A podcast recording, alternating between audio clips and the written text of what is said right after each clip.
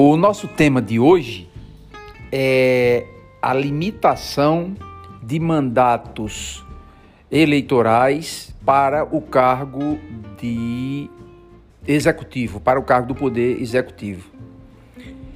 A nossa lógica está baseada na, na premissa de que mandatos além do, de dois, do número de dois mandatos, eles tendem a não ter a mesma é, qualidade, com algumas exceções, obviamente, com algumas exceções, mas não ter a mesma qualidade de uma primeira gestão, de uma segunda gestão.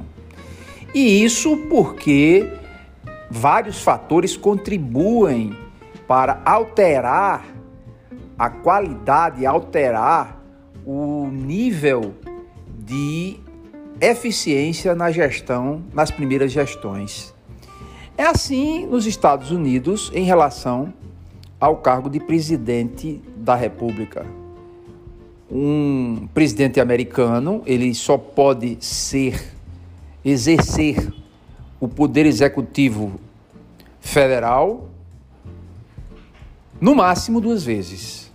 E daí ele não pode sequer exercer outro cargo político. Ele fica é, restrito, se restringe a dar palestras, dar conferências, escrever livros.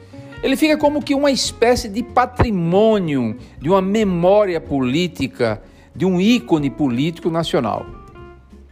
Aí você pode perguntar, mas Ricardo, aqui no Brasil é diferente. Não, eu acho que nesse aspecto, em outros aspectos, sim, nós temos diferenças abissais. Mas neste aspecto, eu acho que a partir de uma implantação, de uma política, de uma cultura, de uma conscientização, de, aí eu digo para usar um termo da atualidade, um novo real político, um novo normal político para que é, começássemos a ter essa habitualidade jurídico-política seria o interessante, porque eu começaria a, a saber início e fim de mandato e saber que não poderia fazer é, da política uma espécie de profissão.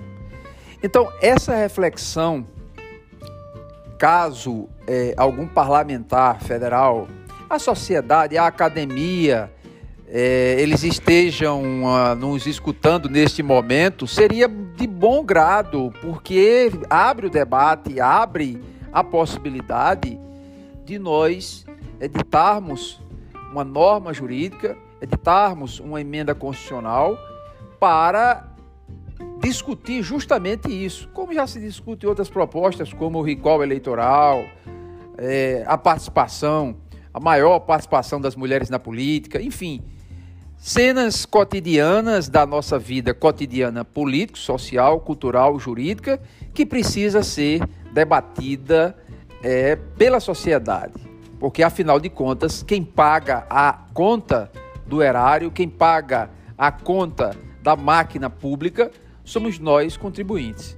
Então, por que não limitarmos a questão dos mandatos eleitorais, mandatos para o executivo eleitoral aqui no Brasil, limitados a dois mandatos, sem a possibilidade de uma edição de um novo mandato, de um terceiro mandato, principalmente para os cargos de presidência da República, que aí iríamos erigir, iríamos construir, iríamos edificar uma verdadeira memória consultiva de figuras que já integraram o poder executivo na sua chefia maior, que é a presidência da República, e que esses concidadãos, essas concidadãs brasileiros e brasileiras estejam a serviço da nação, mas a um só tempo de que ficassem concentrados para a excelência